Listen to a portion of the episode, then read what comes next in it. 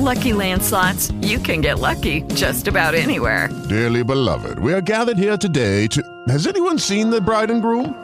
Sorry, sorry, we're here. We were getting lucky in the limo and we lost track of time.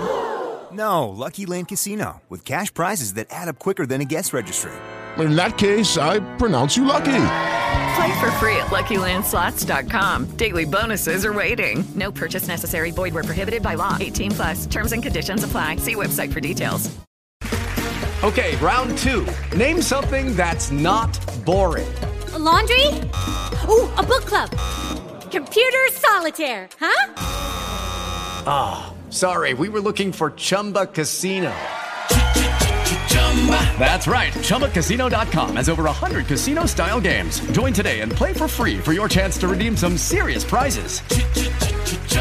ChumbaCasino.com. No purchase necessary. Full prohibited by law. 18 plus terms and conditions apply. See website for details.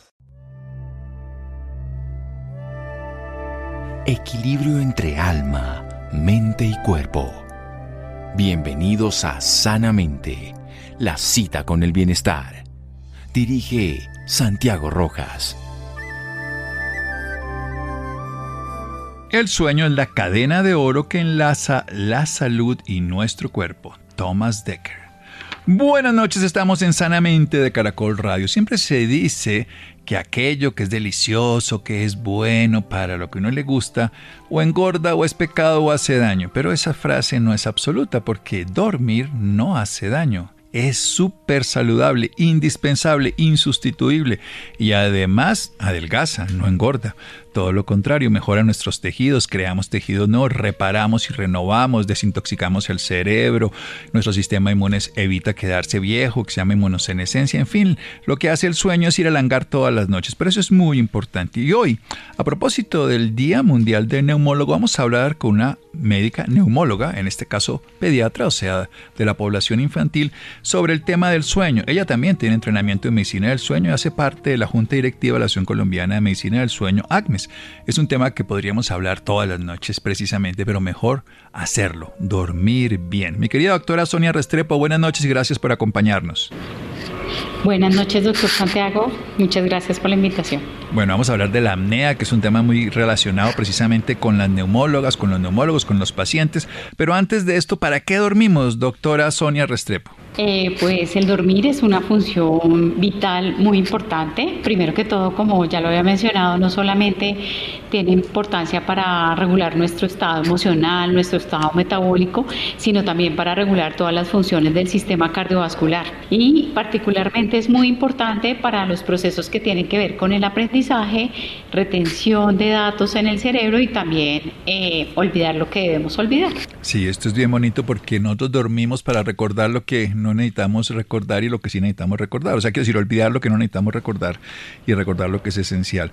Porque eso hace, todo ese WinZip que hace todas las noches el cerebro es fundamental. Hablemos un poquitico de la realidad del sueño en niños, que es su trabajo y su conocimiento específico. ¿Cómo están durmiendo los niños en nuestro país? ¿Qué sabemos al respecto? Bueno, pues eh, de los diferentes problemas del sueño en los niños, eh, se sabe hoy en día que hasta un 15% por un estudio realizado por encuestas en, hecho en Bogotá, en Bucaramanga y en Santa Marta pueden tener trastornos respiratorios del sueño.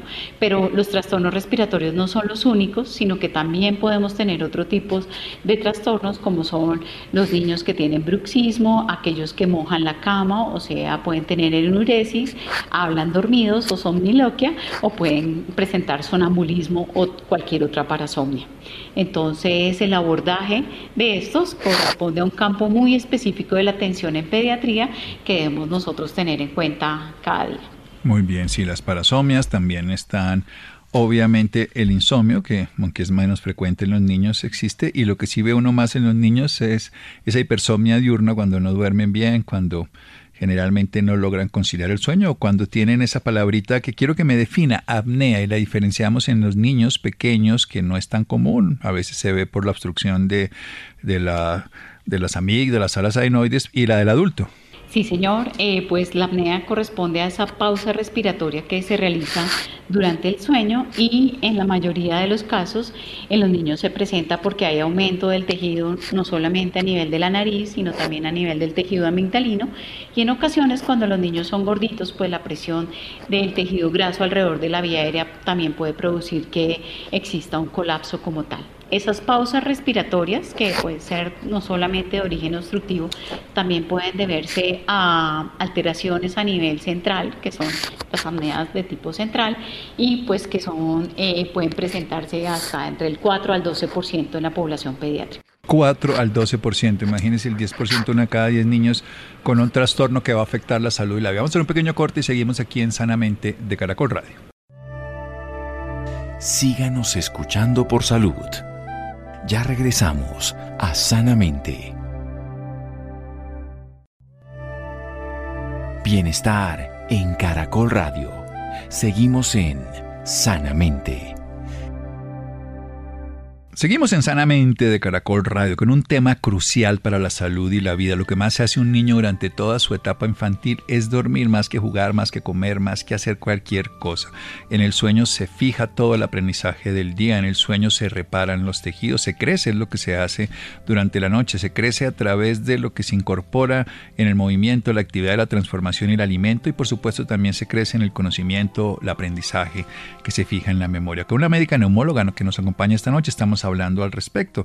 Ya tiene entrenamiento en medicina del sueño, hace parte de la Junta Directiva de Asociación Colombiana de Medicina del Sueño, ACMES, precisamente porque hoy es el día mundial del neumólogo, aquella especialidad que se encarga de los pulmones, en este caso ella es neumóloga pediatra, y nos está hablando de la apnea también, esa pausa respiratoria que puede existir en un porcentaje entre un 4 y un 12% de la población infantil. En el caso de los niños puede ser de origen central, en los recién nacidos se puede ver por algún trastorno de maduración o se puede ver más grandecitos por otras obstrucciones y en los adultos si lo hacemos básicamente por obstrucción, por sobrepeso, por la, la lengua se pone gordita, por tener un cuello corto, por mala práctica dormir boca arriba, en fin, muchas características, comer abundantemente antes de acostarnos a dormir, beber en exceso, en fin, y alteramos esa característica. Yo quiero que nos situemos en algo que ustedes en ACMES están hablando mucho y tiene que ver con el sueño de adolescentes, porque este es un tema que a los médicos, a los padres, a la población en general le preocupa, afecta el crecimiento, el desarrollo, la parte cognitiva y la salud en general. Lo, ahí sí hay una cosa que la deuda de sueño se paga cada día y no se paga los fines de semana como creen muchos de los muchachos. Hablemos un poquitico de esto, de la deuda de sueño y del sueño de los adolescentes. Doctora Sonia Restrepo. Pues respecto al sueño en adolescentes es un campo de la medicina del sueño muy especial, primero porque los adolescentes tienen una biología específica para el sueño y nosotros en ocasiones queremos como seguir conservando las pautas de rutina de sueño que traíamos de la infancia temprana y ellos no están condicionados para esto. El cerebro, primero que todo, va cambiando, va a adquirir unos cambios no solamente que son en volúmenes, sino que también se compensan por la producción hormonal en ellos ese pico que inicialmente encontramos tempranamente en los niños más chiquiticos de melatonina no sucede y por eso es que muchos de ellos trasladan su hora de dormir a más tarde en la noche. Más tarde en la noche quiere decir que esto es hacia las 9 de la noche, hacia las 10 de la noche y encontramos a un adolescentes que quieren irse a dormir hasta la medianoche. Hoy en día pues no solamente cronotipos esos Sí, tenemos pues no solamente esa influencia que es biológica, que está condicionada por ese momento de la vida, sino que también se ha encontrado una presión social, un determinante de estar conectados 24/7, de ellos de estar en línea total, eh, todo el tiempo y que quieren estar pues relacionándose con sus compañeros, que esto es normalmente. En los estudios que se han hecho en este momento en otros países, pues se ha encontrado que hasta la mitad de ellos a medianoche están enviando un mensaje de texto o están jugando en línea hacia la mitad de la noche. Nosotros hicimos un trabajo en el semillero de trastornos del sueño en la Universidad Javeriana de los eh, efectos que había traído la pandemia y vimos que el grupo de adolescentes podía permanecer en total casi 21 horas durante toda la semana conectados a pantallas, no solamente derivados del colegio, sino que también derivados de otras actividades que las veían como lúdicas. Entonces, los efectos no solamente estuvieron eh, contemplados por el momento de la vida, sino que también existen otros determinantes ambientales que hacen que en ellos las repercusiones sobre el sueño sean mucho más grandes. Las repercusiones en el sueño son más complejas, entre otras cosas, porque hay como quien dice, pasaron esa barrera de niños, adolescentes y llegaron adultos y esos patrones se vuelven perpetuos. Hablemos un poco más para atrás entonces, hablemos de, de los bebés, de los recién nacidos, de los niños, de recomendaciones generales de lo que sería una higiene del sueño. Muchos papás los quieren dormir en los brazos, los quieren dormir con arrullos en, en un cochecito y después no tienen ni la mamacita ni la abuelita que los consciente y después no aprenden a dormir. Hablemos de esos tips esenciales para el buen sueño de un niño pequeño, de un infante, de un recién nacido, para que se vuelva más fácil precisamente su desarrollo posterior. Sí, pues el sueño, sobre todo en los primeros seis meses de vida, es crucial para no solamente regular eh, todos los procesos que tienen que ver o con el que mayormente se ha asociado, que es con la alimentación. Entonces, el condicionante que deben estar alimentándose cada tres horas en ocasiones puede afectar un poco esa rutina de sueño, pero en ese momento de la vida es fundamental. Entonces, lo más importante es lograr que el, el binomio mamá e hijo se logren como eh, sincronizar para favorecer que la madre duerma durante los periodos de sueño del niño y así no exista eh, como esa deuda de sueño también en la mamá que afecta su bienestar emocional y puede traer consecuencias en el bienestar del sueño del niño. Nosotros en los niños más chiquiticos, lo ideal es que ellos están dormidos entre 16 a 15 horas durante el día. Esto, este sueño está repartido en el día y en la noche y por eso en ocasiones uno tiende a sentirse más exhausto durante los primeros dos a tres meses de vida. Pero para esto, aparte de la sincronización, uno también debe organizar como todo lo que tiene que ver con la rutina de sueño. La rutina de sueño son todas esas eh, como acciones que nosotros realizamos cerca a la hora de dormir que van a favorecer que el niño duerma, como tener un cuarto que esté a la temperatura ideal para que ellos logren conciliar el sueño, lo suficientemente oscuro y aprovechar esos momentos cuando ellos tienen la propensión a quedar dormidos para favorecer como tal.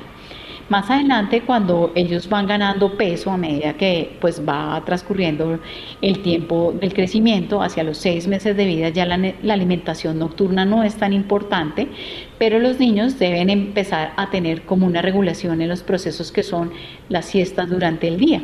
Entonces son esos periodos que aparte del sueño durante la noche, se deben lograr entre dos a tres siestas hasta el primer año de vida.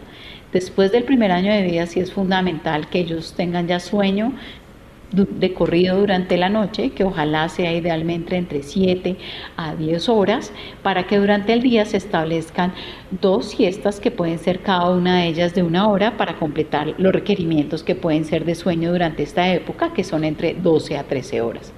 Así hace uno que la rutina de sueño se vaya adaptando a todas las actividades durante el día, las necesidades de juego, de relación con la familia y también pues permitir el bienestar de los padres que están al cuidado de estos niños o las otras personas. Como bien lo ha mencionado usted, doctor, las asociaciones en ocasiones son los que dificultan este, este momento porque acostumbrarlos a dormir en brazos, ya sea de la abuela, del tío, de la mamá, pues hace que ellos asocien muy fácilmente y los niños tienen, eh, durante esta época de la vida, pues son muy dependientes del tacto. Entonces es importante que a pesar de que inicialmente pues pueden dormirse durante el momento de la lactancia o mientras eh, se toma el tetero, pues lo ideal es que ellos eh, puedan tener como cierta eh, adquirir cierta autonomía en el momento de dormir para evitar que tengan problemas más adelante en los hábitos saludables del sueño.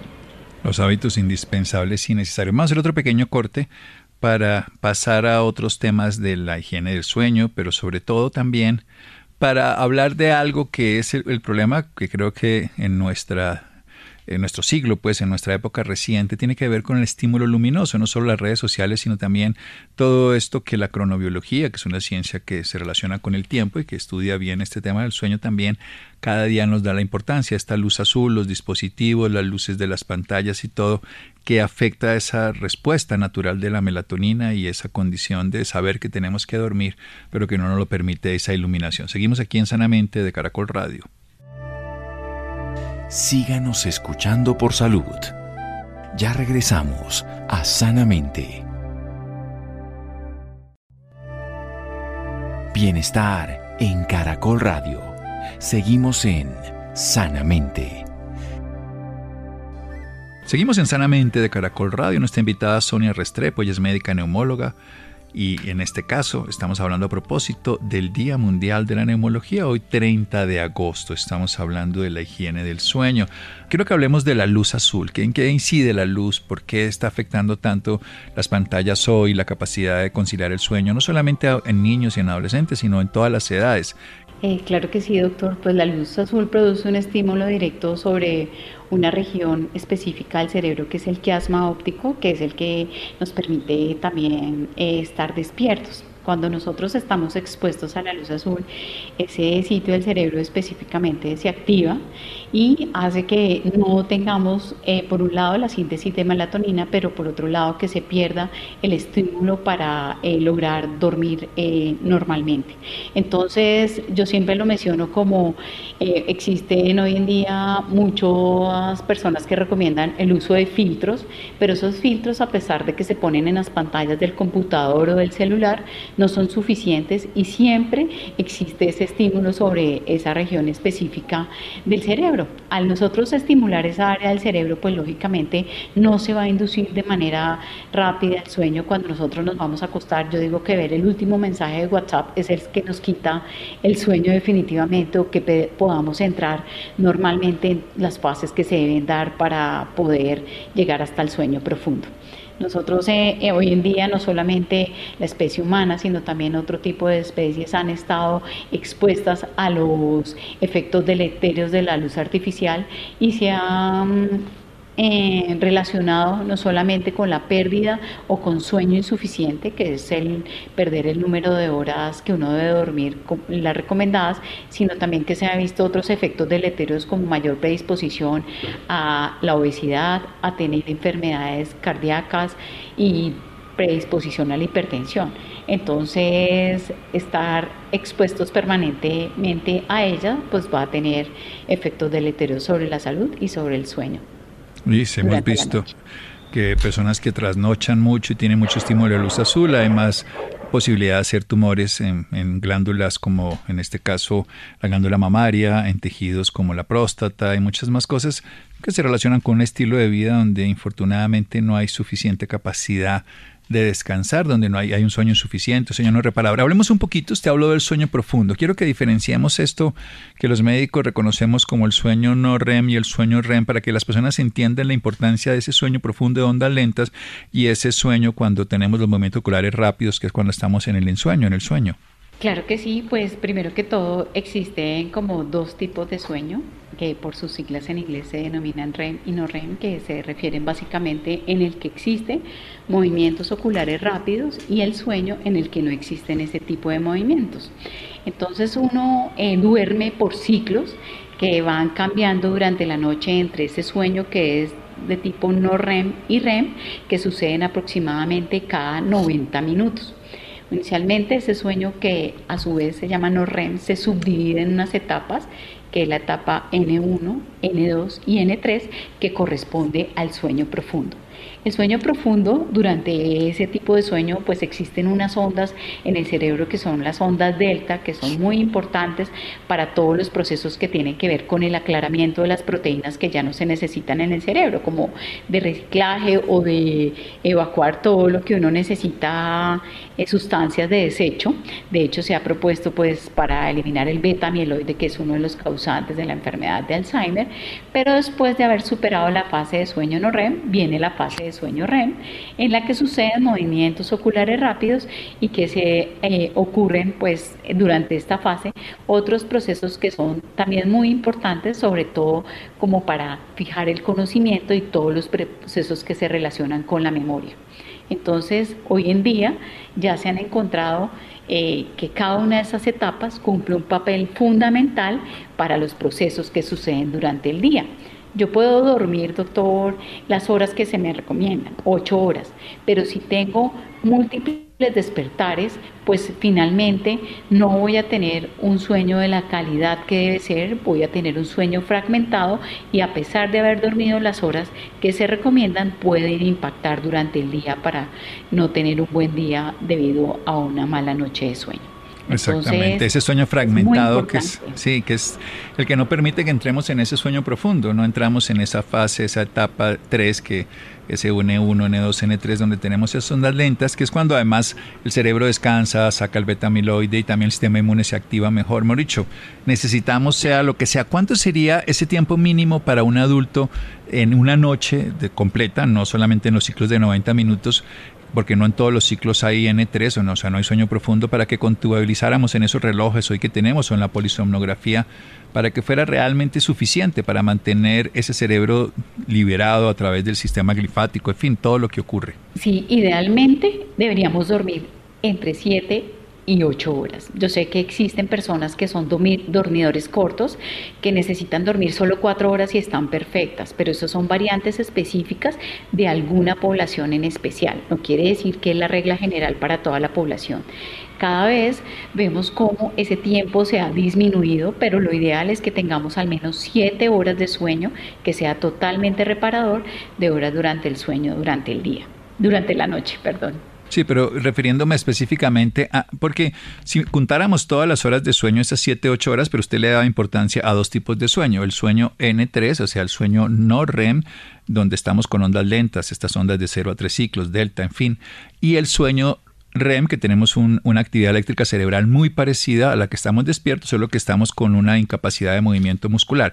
Esos dos sueños son los más importantes. En, tiempo real, un adulto, ¿cuál sería ese tiempo mínimo para decir, bueno, tiene suficiente sueño profundo, que se lo dice el reloj, todos esos relojes, el Oura, los sistemas que hoy muchas personas tienen, o la polisomnografía, o también ese tiempo del sueño REM, que es cuando estamos soñando y que es más abundante en la segunda parte del sueño, o sea, cerca de la madrugada y despertar. Sí, señor. Entonces, el porcentaje que se debe tener eh, de sueño REM, el ideal es que sea del 20% y de sueño profundo también debe ser del 20%.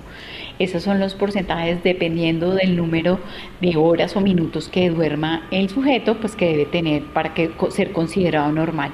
Si las personas Judy was boring. Hello. Then Judy discovered chumbacasino.com. It's my little escape. Now Judy's the life of the party. Oh baby, mama's bringing home the bacon. Whoa, take it easy, Judy. The Chumba life is for everybody. So go to ChumbaCasino.com and play over 100 casino style games. Join today and play for free for your chance to redeem some serious prizes. Ch-ch-chumba. ChumbaCasino.com.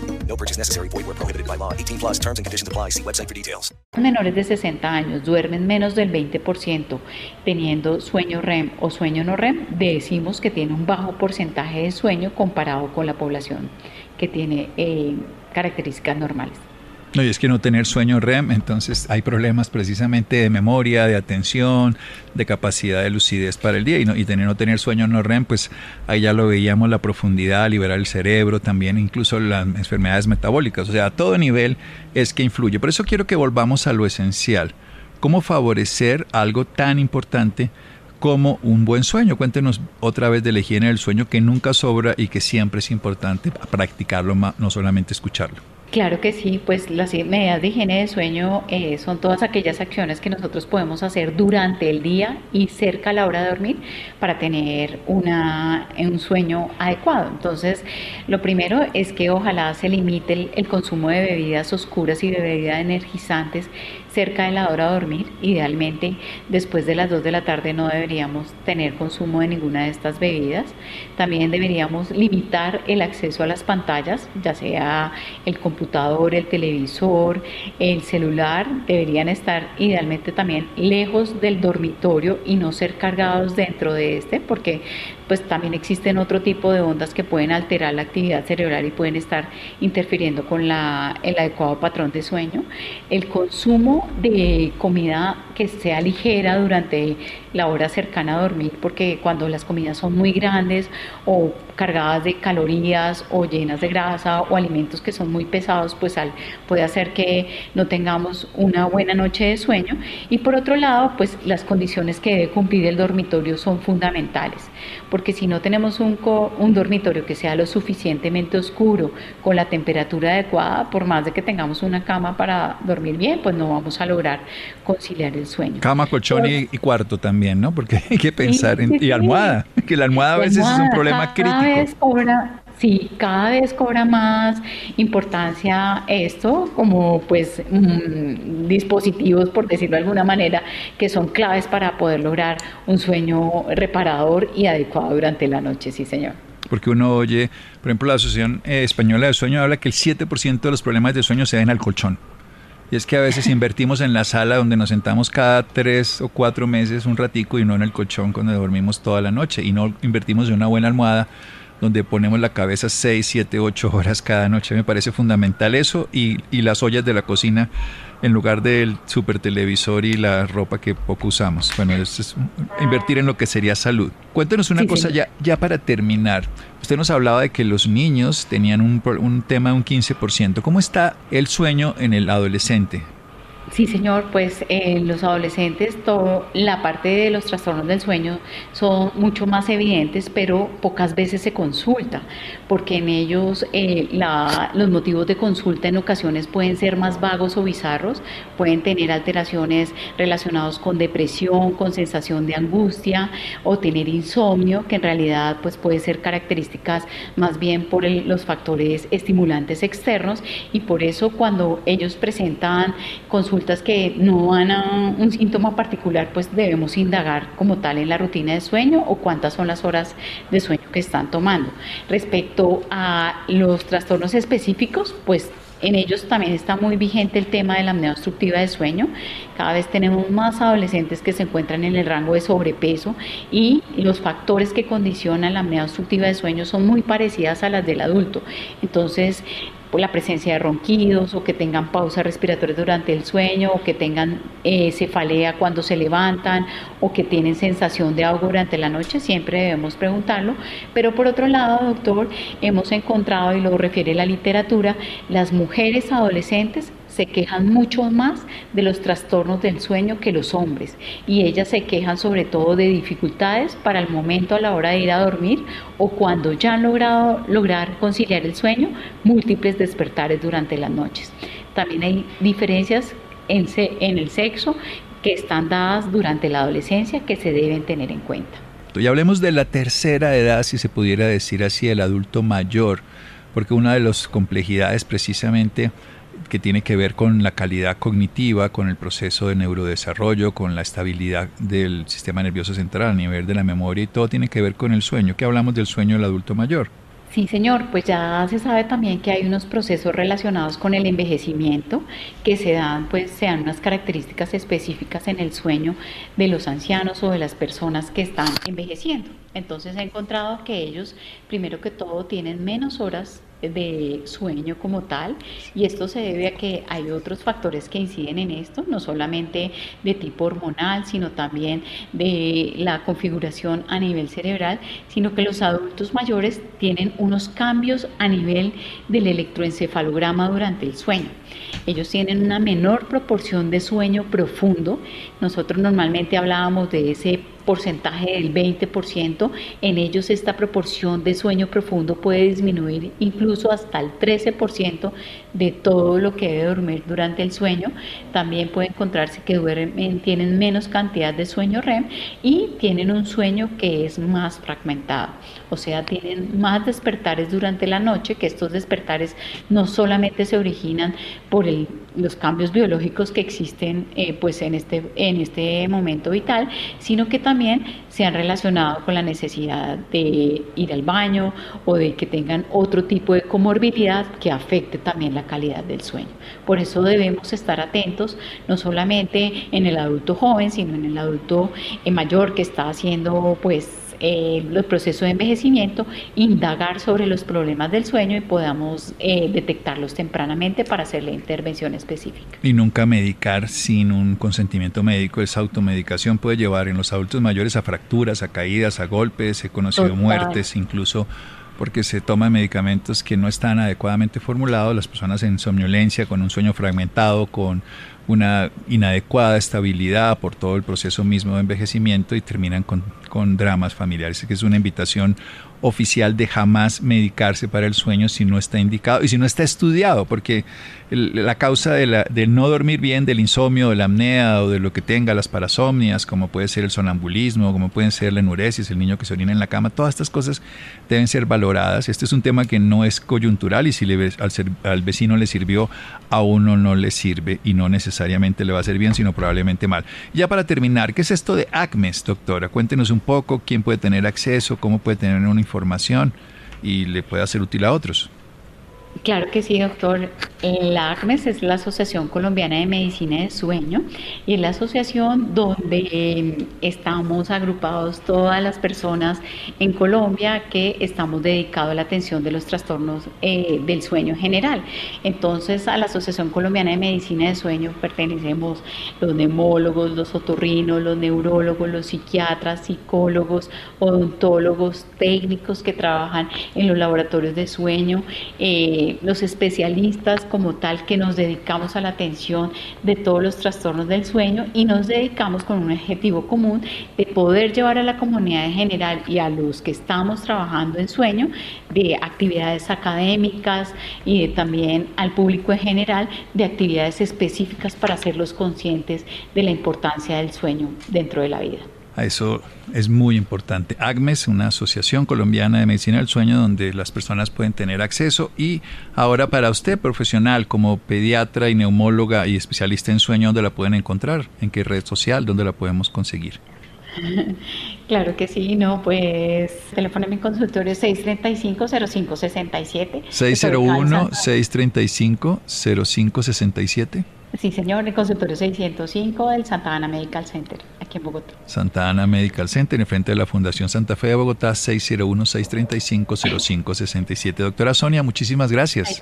No, con todo gusto. Siempre muy contenta de esta invitación. Muchísimas gracias. Seguimos en Sanamente de Caracol Radio. Síganos escuchando por salud.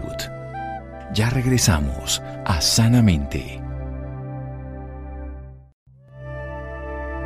Bienestar en Caracol Radio. Seguimos en Sanamente. Seguimos en Sanamente de Caracol Radio. Los interesados en la doctora Sonia Restrepo pueden llamar al 601-635-0567, 601-635-0567, neumóloga pediatra, especialista también en medicina del sueño. Bien, hay un síndrome que hace dos días en el mundo se hablaba, el Día Mundial del Síndrome de Turner. ¿En qué consiste esto? ¿Qué es? Isidro. Muy buenas noches, doctor Santiago, y muy buenas noches a todos nuestros oyentes. Hoy vamos a hablar de un tema que les confieso que yo nunca había escuchado y que soy un ignorante en el tema, pero por eso hemos invitado a esta persona, a la doctora Estefanía Pinzón, para que nos hable del síndrome del Turner. Ella es pediatra, endocrinóloga, egresada de la UNAM en México, es expresidenta de la Asociación Colegio Colombiano en Endocrinología Pediátrica, actualmente trabaja en la Fundación Santa Fe de Bogotá y en el Grupo Queralti. Doctora Estefanía, muy buenas noches, gracias por estar con nosotros aquí en Sanamente. Muchísimas gracias a ustedes por la invitación, de verdad, un gusto compartir. Doctora, empecemos por qué es el síndrome de Turner, para quienes, al igual que este productor, no saben de qué estamos hablando. Bueno, para mí eso es, es agradable porque así vamos a tener harto de que charlar hoy. Pues para nosotros en medicina, y no crean que es solamente para ustedes como como periodistas o, como médicos no es un término frecuente, pero en medicina hay un precepto. No diagnosticamos lo que no conocemos y no conocemos lo que no estudiamos. Entonces, ¿qué es el síndrome Turner? Pues se le ha llamado así a una condición médica que viene determinada desde la genética, desde nuestros cromosomas, en el que a las niñas les hace falta uno de los dos cromosomas X. No sé si ustedes recuerdan que dentro de la estructura que le enseñan a uno en el colegio está lo del cariotipo y dice los hombres son 46XY y las mujeres son 46XX. Bueno, en este caso, las niñas en sus cromosomas tienen uno de esos X menos.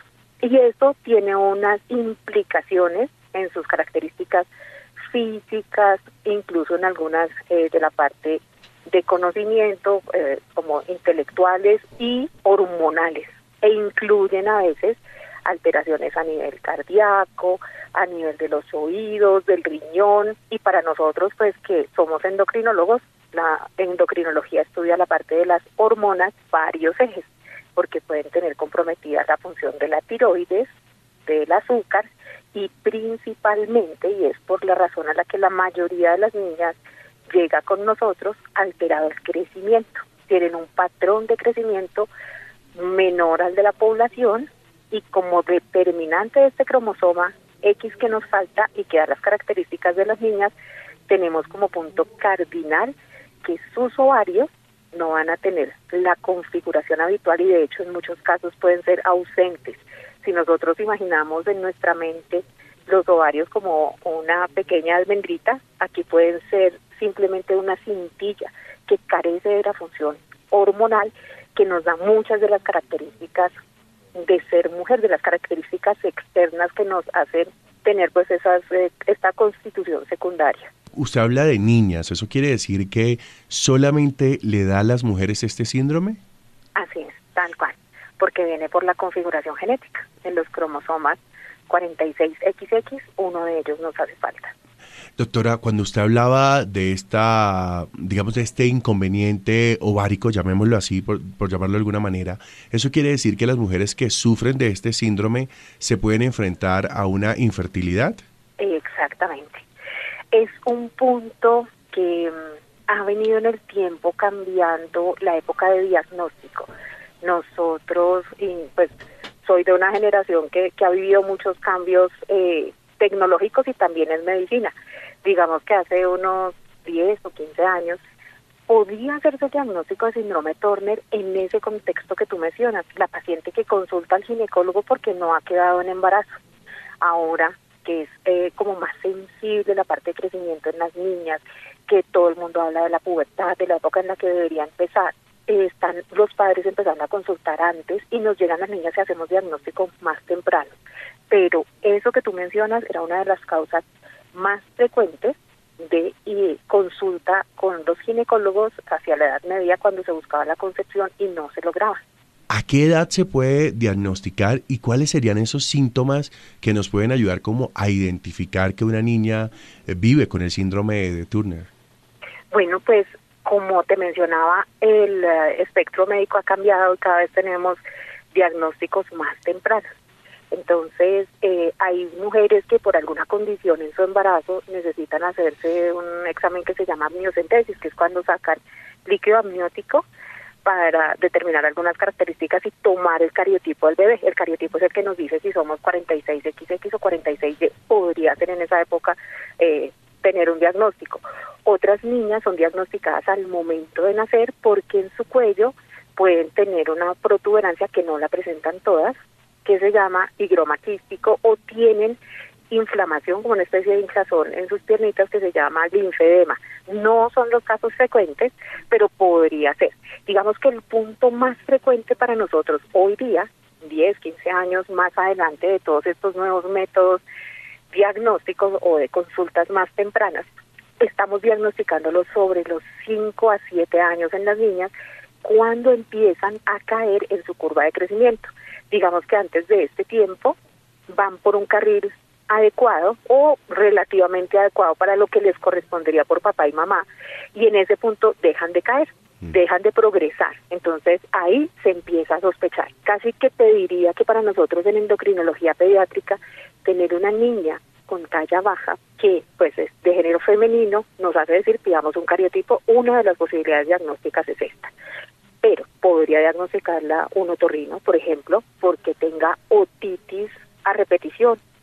A veces se ha descrito que las niñas con síndrome de Turner tengan una menor capacidad de aprendizaje o un aprendizaje diferencial en matemáticas y podría un profesor acusado empezar a decir, bueno, aquí esta chiquita puede tener algo como que le va bien en todo, pero en matemáticas no tanto y empezamos a hacer las pruebas y de una u otra especialidad nos la remite las niñas con Turner pueden tener malformaciones cardíacas y el diagnóstico podría ser desde un cardiólogo pediatra o podrían tener algunas variantes en su riñón, un riñón que se conoce típicamente como riñón en herradura y el nefrólogo sospecharla y por eso remitirla. Entonces, cada vez es más temprano, cada vez y con oportunidades como esta que tenemos nosotros de difundir, podemos sensibilizar a padres, a médicos, a nuestros médicos de formación para que lo sospechemos y remitamos a las especialidades pertinentes para empezar el estudio y que no sea ese desenlace del que hablábamos al inicio, que es la niña que consulta en la edad adulta por no poder concebir. No, de pronto podemos hacerlo desde antes y, y desde muchas especialidades. Doctora, por último, ¿hay algún tratamiento para este síndrome? Sí, muchos, muchos, eh, porque cada uno de los especialistas en pediatría tiene un papel determinante. De hecho, no hay solo un médico tratante. Si te hablo desde mi experiencia como endocrinóloga, te digo que tengo la responsabilidad de varios ejes. Uno, el crecimiento y para ello se administra hormona de crecimiento. Otro, la pubertad.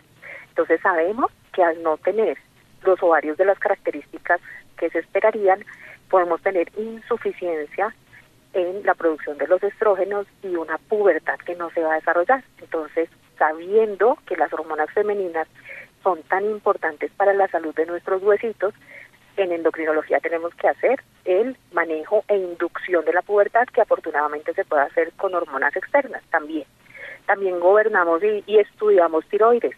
Las chiquitas con síndrome Turner pueden hacer eh, una entidad que se llama tiroiditis de Hashimoto e hipotiroidismo. Entonces, por este lado, en endocrinología y vigilando también el metabolismo de los azúcares, porque podríamos tener resistencia a la insulina. Ahora, si dentro del estudio nosotros decimos tengo una paciente a quien se le diagnosticó síndrome Turner, tenemos la obligación de consultar a nuestros colegas, remitirla al cardiólogo para que haga sus estudios pendientes, al nefrólogo pediatra, al otorrino, porque como te mencionaba, hace notitis a repetición y entre todos hacemos nuestro manejo para que sea su desarrollo final lo más fisiológico, o sea, lo más ajustado a la salud posible y que tenga pues unas expectativas de calidad de vida óptimas. O sea, mira el panorama anterior, pensemos en hace 20 años que no teníamos el diagnóstico. Vida adulta sin características físicas de adulta, o sea, con un desarrollo de sus cenitos eh, pequeño, con unos huesitos frágiles porque no se indujo la pubertad, riesgo de osteoporosis, con hipotiroidismo, pues la calidad de vida de una persona en estas condiciones no iba a ser buena. Hoy en día, sabiendo que estas chiquitas, ojo, no tienen sus ovarios bien desarrollados, pero sí tienen útero, incluso en quienes tengan esa expectativa de concebir, podrían remitirse con, con los grupos de especialistas en fertilidad que pudieran manejar en ella, no sé, tantas técnicas que hay ahora de in vitro u otras, otro tipo de cosas, entonces el panorama es completamente diferente y tenemos guías de manejo en cada una de las áreas que nos permiten tener una persona con calidad de vida, que es principalmente pues una de las principales retos para nosotros como profesionales de la salud, mantener la salud, pero también en condiciones de calidad de vida.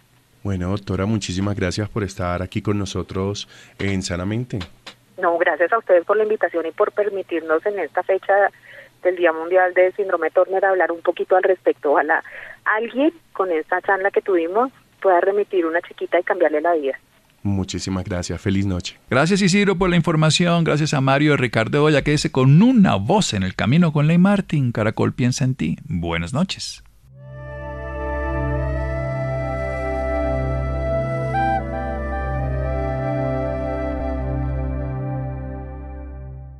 As a new Western Union customer, you can enjoy a $0 transfer fee on your first international online money transfer. Send money to your family and friends back home the fast, easy, and reliable way.